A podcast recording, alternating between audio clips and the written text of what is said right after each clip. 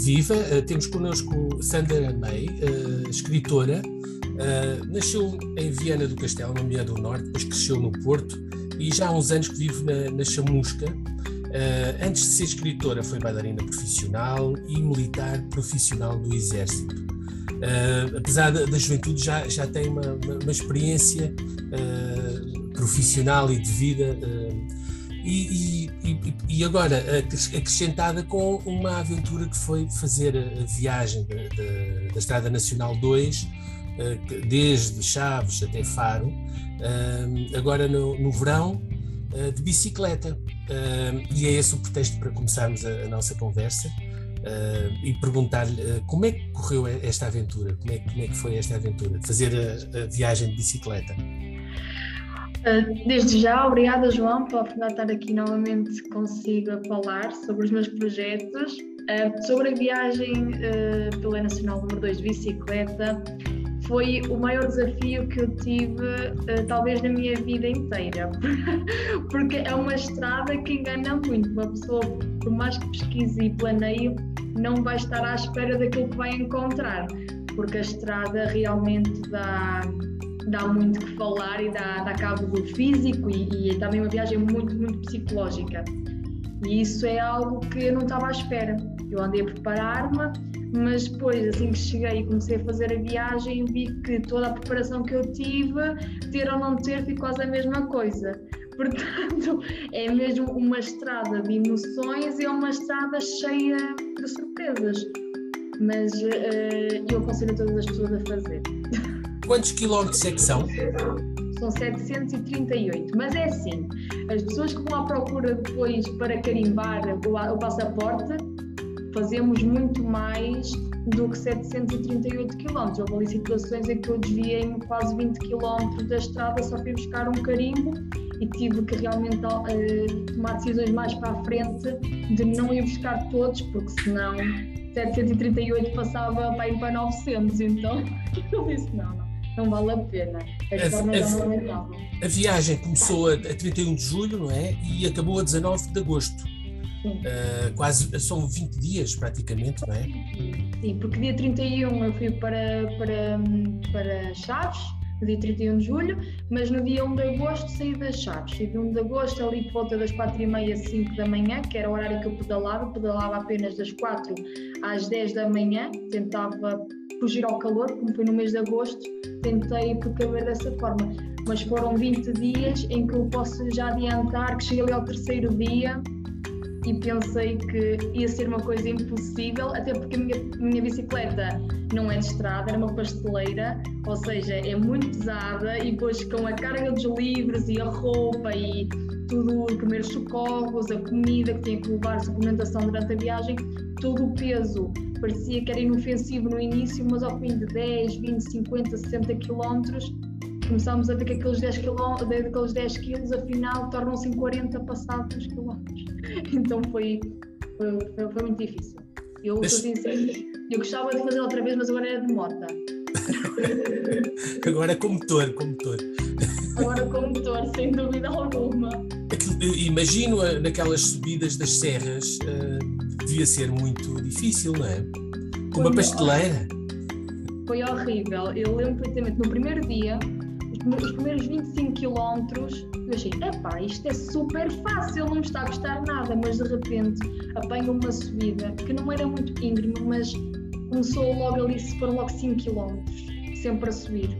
E nos meus treinos eu nunca tinha eh, excedido 2 quilómetros de subida, então para mim aquele primeiro impacto, o meu corpo fez sentir logo e ao terceiro dia, quando eu vi realmente o primeiro obstáculo que foi a subida de Lamego, eu quis, eu quis mesmo desistir, porque eu disse isto vai ser impossível. Nem os grandes nem aqueles grandes atletas conseguem fazer isto, é impossível. Para mim, todas as pessoas que fazem a nacional em menos de uma semana, para mim são heróis, porque eu senti na pele o que é estar numa bicicleta com uh, os, as malas, não é? E subir. O norte é muito bonito, mas é muito montanhoso. E eu só consegui aproveitar esta viagem quando cheguei uh, mais ou menos ao Alentejo, porque é muito mais planície, né? é muito mais calminho, muito mais reto e uh, a viagem acabou por ser mais agradável. Então, se nós fisicamente estamos mais confortáveis, mentalmente vamos estar mais aptos para observar tudo o que nos rodeia.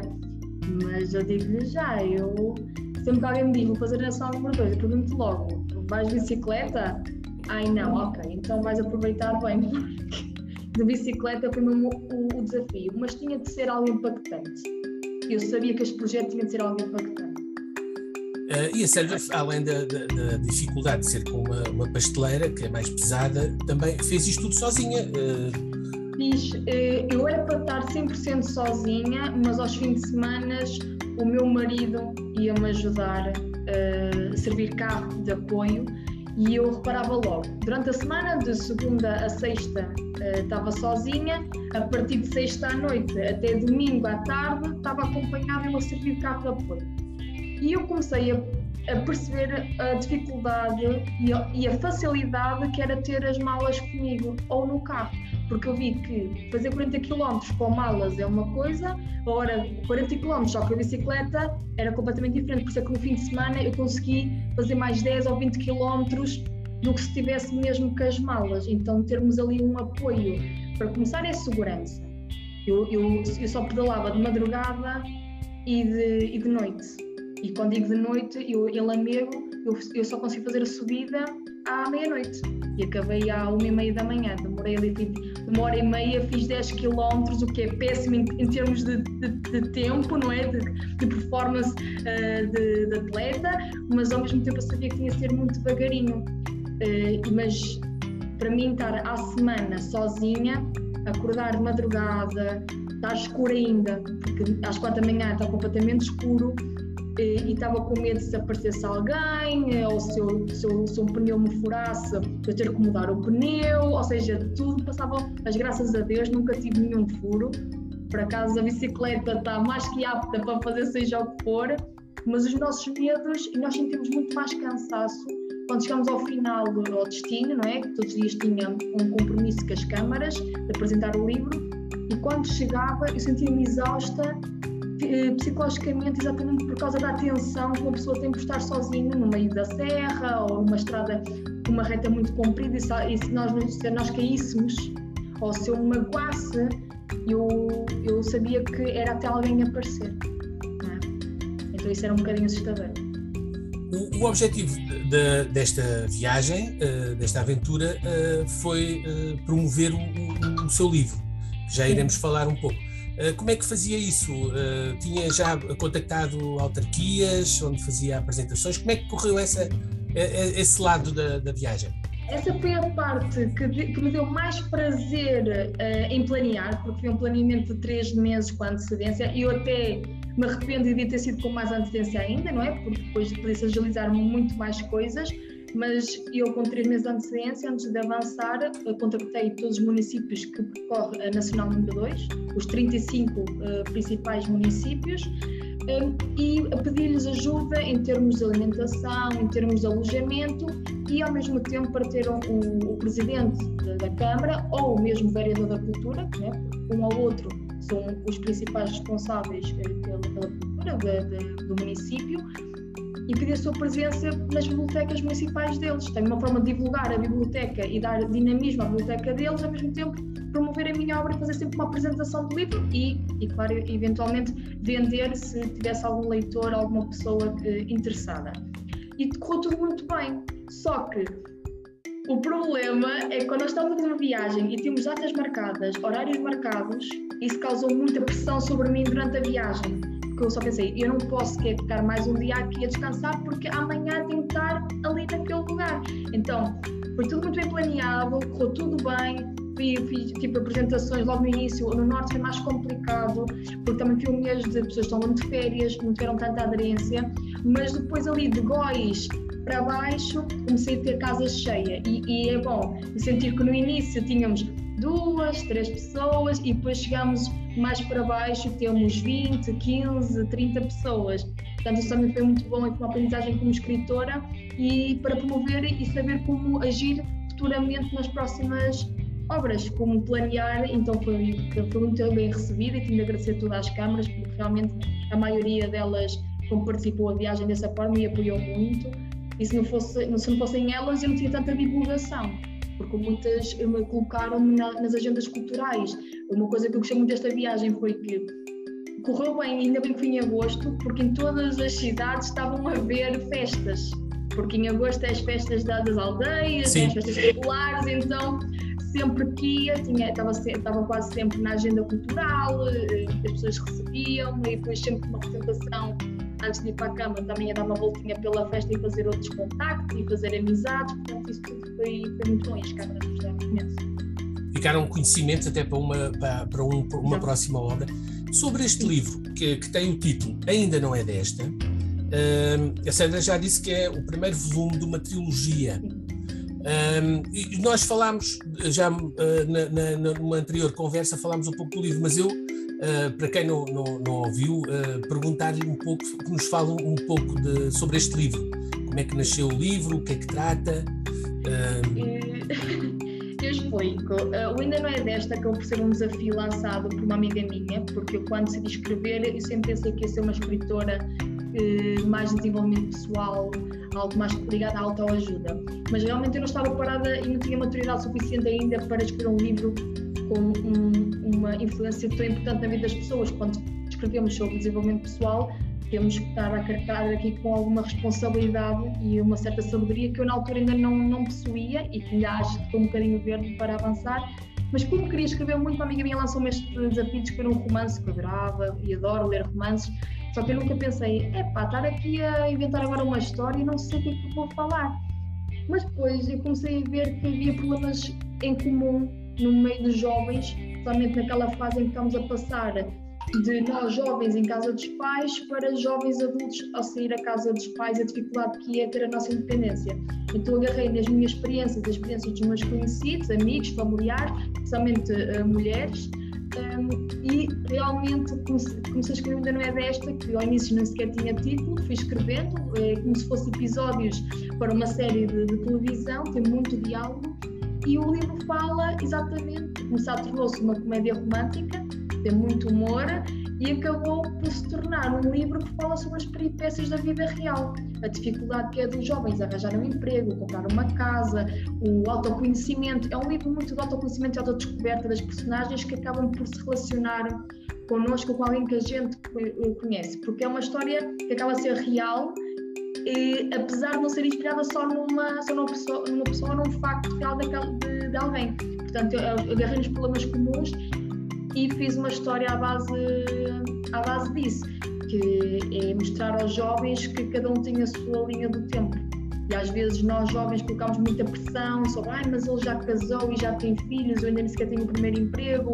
Nós, nós jovens que temos a mania de, de nos comparar muito sobre o que os outros têm e aquilo que a gente ainda não conseguiu. O livro fala muito sobre isso, é o saber esperar, o saber guardar, o autoconhecimento, o autodescobrir-se, e realmente vi que teve muita aderência e chama-se ainda não é desta exatamente porque as personagens, mais a personagem principal, não, não conseguiu atingir aquela maturidade. Ela começou a queixar-se de que ser adulto era difícil e acaba a queixar-se a dizer que ser adulto é difícil, é quase impossível sobreviver no mundo de hoje como, como adultos. Muitos jovens uh, só saem de casa dos pais aos 30 anos, não é? Sim, sim, hoje em Precisamente dia tem de, além de, de estudar, depois é arranjar o primeiro emprego e ter uma estabilidade que permita uh, dar o salto, não é?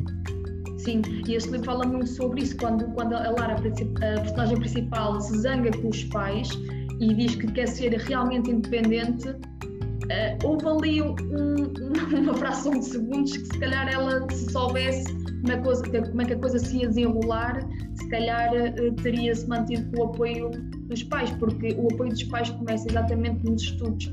Quando os jovens não conseguem ir para a universidade da terra deles, da cidade deles, têm que sair e para as grandes cidades. Quem vive no interior muitas vezes tem que ir para Lisboa, para Porto, Coimbra, Faro, seja por onde for, e depois os pais têm que realmente financiar, seja as propinas, seja a casa, a alimentação, os transportes e, e, e os jovens quando começam a perceber que estão a ser um encargo muito importante para os pais e muito pesado, querem, tentam sempre arranjar emprego e depois é aquela pressão de eu não posso deixar cadeiras para trás, eu não posso falhar, senão os meus pais isto, ou, e então a, a, história acaba também por, uh, por enverdar um bocadinho por aí, apesar das duas personagens já viverem, são duas raparigas amigas que vivem juntas, mas a Maria é completamente independente, mas a Lara começa com, com a dependência dos pais e quando se liberta é que vê a dificuldade de, o facto de não ter conseguido o emprego que ela queria, que estava à espera, porque tudo apontava que ela que ia correr bem e de repente vai ter que ir para uma área que ela nunca imaginou e isso dá-lhe um certo desgosto da vida, é, é o primeiro balde de água fria que ela leva. E então eu sinto que os jovens, e eu por mim falo também, nós vamos com muitos baldes de água fria e, e, é tudo ao mesmo tempo que acontece e pode ser realmente, há jovens que agarram nisso com motivação, mas há outros que realmente ficam, ficam desanimados e depois começam a questionar sobre muita coisa. Uh, Sandra, a sua experiência pessoal uh, mostra que já tentou várias coisas e já fez várias coisas, fez parte do seu percurso, começou como bailarina profissional, Sim. não é? Depois para uma coisa que não tinha nada a ver, militar profissional, em Santa Margarida, aqui na região, foi quando, foi quando veio para cá. Foi para, sim, eu, ah, em, eu, em tanques. Quando, foi tanques, sim, para a engenharia. Eu quando, eu quando realmente percebi que, que na dança, cá em Portugal, é, é uma área, também é, cultura, né? é uma arte, e é muito difícil a gente viver só disso, eu realmente comecei a ver estabilidade e uma coisa que sempre me, me suscitou aqui alguma curiosidade foi realmente a vida militar e foi, estou sempre a dizer isso, foi o melhor tempo da minha vida, a recruta e eu acho que toda a gente devia passar e devia viver o que é a recruta porque realmente há valores e, e há momentos que só se aprende realmente dentro deste tipo de instituição, da instituição militar. Mas realmente ao longo dos anos eu comecei a ficar muito perdida, comecei a ver que estava a ficar muito formatada para aquele perfil, ou seja, eu como militar agarrei muito àquela vida militar, da ordem, da disciplina, que foi ótimo, mas ao mesmo tempo como encarnei tanto na personagem não é, de, vida militar, acabei por me desligar muito da parte artística porque eu sempre cresci no meio dos artistas e sempre fui uma rapariga de palcos então comecei a ver que a minha sensibilidade estava-se a perder devido à dureza que é necessária numa vida militar. Então optei mesmo por, por sair e fazer vida depois novamente na arte, mas desta vez como, como escritora. Uh, e sim, foi quando eu vim aqui para Tangos que decidi ficar por aqui, porque eu não podia mais voltar para as cidades e fazer vida de cidade devido a este meu trabalho agora, porque eu acho e acredito que, é a minha opinião e é aquilo que eu faço, um escritor tem que ter a sua zona de conforto e de calma para conseguir trabalhar a sério, porque às vezes eu trabalho de 8 a 12 horas por dia e para mim só é possível porque estou numa zona muito pacata. Não se passa nada. Na chamusca, não é? Sim. na chamusca. Sim. Vivo na chamusca aqui, mesmo numa aldeia que é o Arrepiado. Que, assim, Com vista para o Tejo. Exatamente, a minha casa é vista, tinha vista para o Tejo e como eu me pertinho ali do Castelo de Almorol, se eu descer ali até ao rio, eu consigo ver o Castelo de Almorol, ou assim também com as cadelas passear quando estou assim com uma crise existencial de criatividade, tenho mesmo que desligar, vou passear ao rio, inspiro-me um bocadinho, ok, vamos outra vez tentar trabalhar. E isso, para mim, este tipo de estilo de vida, a mim permite-me ser aquilo que quero ser, que é ser uma boa escritora e fornecer as minhas histórias aos, aos leitores. Porque se eu estivesse numa cidade, eu não sei, sinceramente, se iria resultar. E como é que está, uh, como, como, é que está a correr uh, este livro? Uh, tem havido vendas? O, tem, os leitores apareceram? Por acaso, eu desde que lancei o livro, até antes de fazer a Nacional número 2, nunca tive problemas de vendas. Eu vejo colegas meus que têm muitos problemas de vendas, mas eu não. Eu, graças a Deus, nunca tive problemas de vendas. Obviamente, temos épocas muito altas e épocas baixas, como qualquer tipo de produto e qualquer tipo de negócio hoje em dia. Todos nós temos uma, assim, uma montanha russa, não é? E o livro, como é um livro, é, é um produto uh, de uso exclusivo uma, uma única vez, não é? Ninguém vai comprar um livro e depois vai voltar a comprar o mesmo livro, exatamente a mesma edição, isso, isso não acontece. Então, claro que é um bocadinho mais de pressão para nós escritores, para mim que sou uma autora independente, uma escritora independente, uma, aqui uma pressão para, para vender, mas nunca tive problemas de vendas. E realmente, com o, proje com o projeto nacional número 2, houve aqui um boom nas vendas. Houve mesmo aqui uma explosão, porque vi que, para além de, de, de, das entrevistas que ia dando, as pessoas, seja pessoalmente ou seja uh, online, agarrar um livro e, e, elas próprias divulgaram bem a obra e tive muitas, muitas vendas mesmo. O mês de agosto para mim até hoje foi um mês. Foi muito. Onde é que as pessoas podem encontrar o livro para comprar e para ler? Podem encontrar no meu site, sandramaywriter.com, que é lá, usei lá o pagamento, aquilo é tudo automático. Ou podem falar comigo diretamente no Instagram, claro, que é Sandra May, com dois A's no início. Uh, e podem falar comigo, porque eu sei que há pessoas que não. O, o público que eu escrevi isto é para pessoas dos 16 aos 30 anos, mas realmente os leitores que estão a agarrar mais nisso são pessoas de 50 a mais. E essas pessoas muitas vezes não, não sabem como funcionar com os pagamentos, por exemplo, uh, diretamente no site. Então eu também ajudo e, tento dar-lhes os dados de forma mais facilitada para conseguirem comprar uh, o livro. Isso é um, um ato muito. Um, uma situação muito uh, curiosa porque não estava à espera que pessoas muito mais velhas gostassem tanto do, do livro, mas eu comecei a perceber que realmente, para quem já passou por isto, da juventude e tem agora a vida estável e já sabe as peripécias da vida real e sabe o que, é que, pode contar, pode achar uh, uh, o humor uh, e pode achar as piadas muito mais engraçado do que as pessoas que estão a passar agora. E diga assim, vai estar a acontecer comigo, isso não é assim tão engraçado. Mas quem já passou vai se rir da juventude, tenho, é, a mesma, é a mesma certeza e é também uma forma uh, de ficarmos também, eu já falo por mim, que já tenho 56, uh, de ficarmos também a, a par do, do, que é que os jovens agora estão a passar e como é que, como é que sentem a sua vida, não é? Sim, também por esse lado. comparação, sim, sim. sim, eu acho que sim.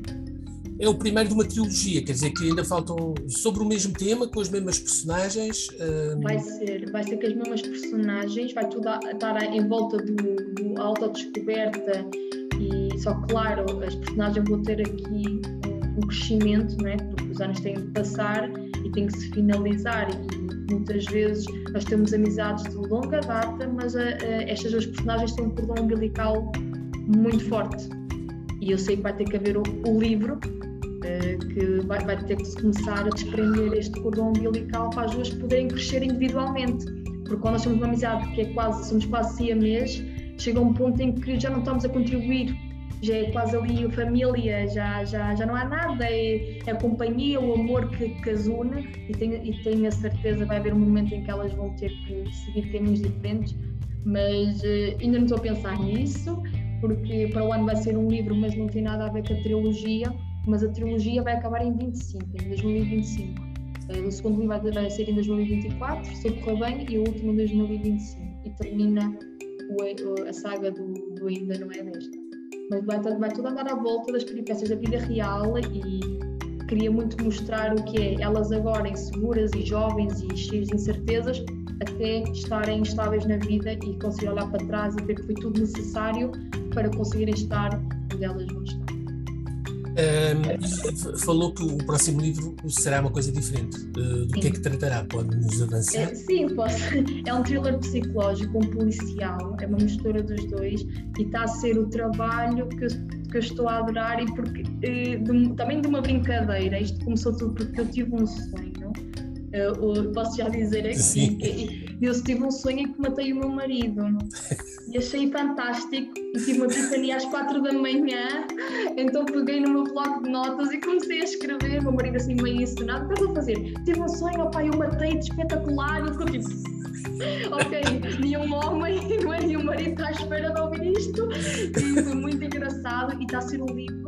E eu descobri o meu género de escrita à custa deste sonho e à custa deste livro. Eu realmente vejo que não sou realmente uma escritora só de romance e comédia romântica. Eu tenho um lado que eu gosto mais de aprofundar, que é exatamente mostrar o lado sombrio do ser humano, porque nós o livro retrata muito, uh, não é a maldade do ser humano, é que muitas vezes pessoas boas, pessoas normais, está tudo equilibrado na vida, podem haver certas e determinadas circunstâncias que nos levam a cometer atos para nós era impensável, mas que todos nós, afinal de contas, somos animais também. E o meu lado, como estudei ali criminologia, pronto, então quero também usar o que eu estudei. Eu não acabei, eu não acabei o curso, eu fui, fui para a tropa quando faltava um ano para terminar a faculdade, mas como gostei tanto do curso, achei que não quero perder esse conhecimento e estou a escrever um policial onde se mete psicologia forense, onde se mete realmente os detetives, a busca da prova, o saber recolher bem as provas, não quero deixar esse conhecimento de lado e então quero aplicar agora nos meus livros. Portanto, agora vamos. Vamos ver, é, é já para o ano que vai sair? É, é já para o ano. Eu vou tentar, eu, eu vou tentar uma editora, eu não, não vou mentir, eu procuro uma editora, mas se uma editora não, não estiver realmente uh, interessada, eu estou a adorar a autopublicação e ser independente, porque é uma forma de nós controlarmos tudo. E estou a adorar esse lado, mas também gostava de dar um, uma segunda oportunidade uh, a trabalhar novamente com uma editora, porque não é pela primeira vez ter corrido mal que uma outra editora não me pode dar as condições necessárias para que tudo corra bem na minha carreira e, e, e com a, a, o nome do, do, próprio livro. Mas agora vamos ver. Mas com ou sem editora, para o ano vai sair. Tem que sair. E resta-me agradecer-lhe o, seu tempo um, e marcar uh, nova entrevista já para o ano com, para, sobre um novo livro. Temos de ler o próximo livro. Eu espero bem que sim, João. Eu vou contactar-te, João, já saiu. Obrigado, Sandra. Obrigada João. Boa sorte, bom trabalho.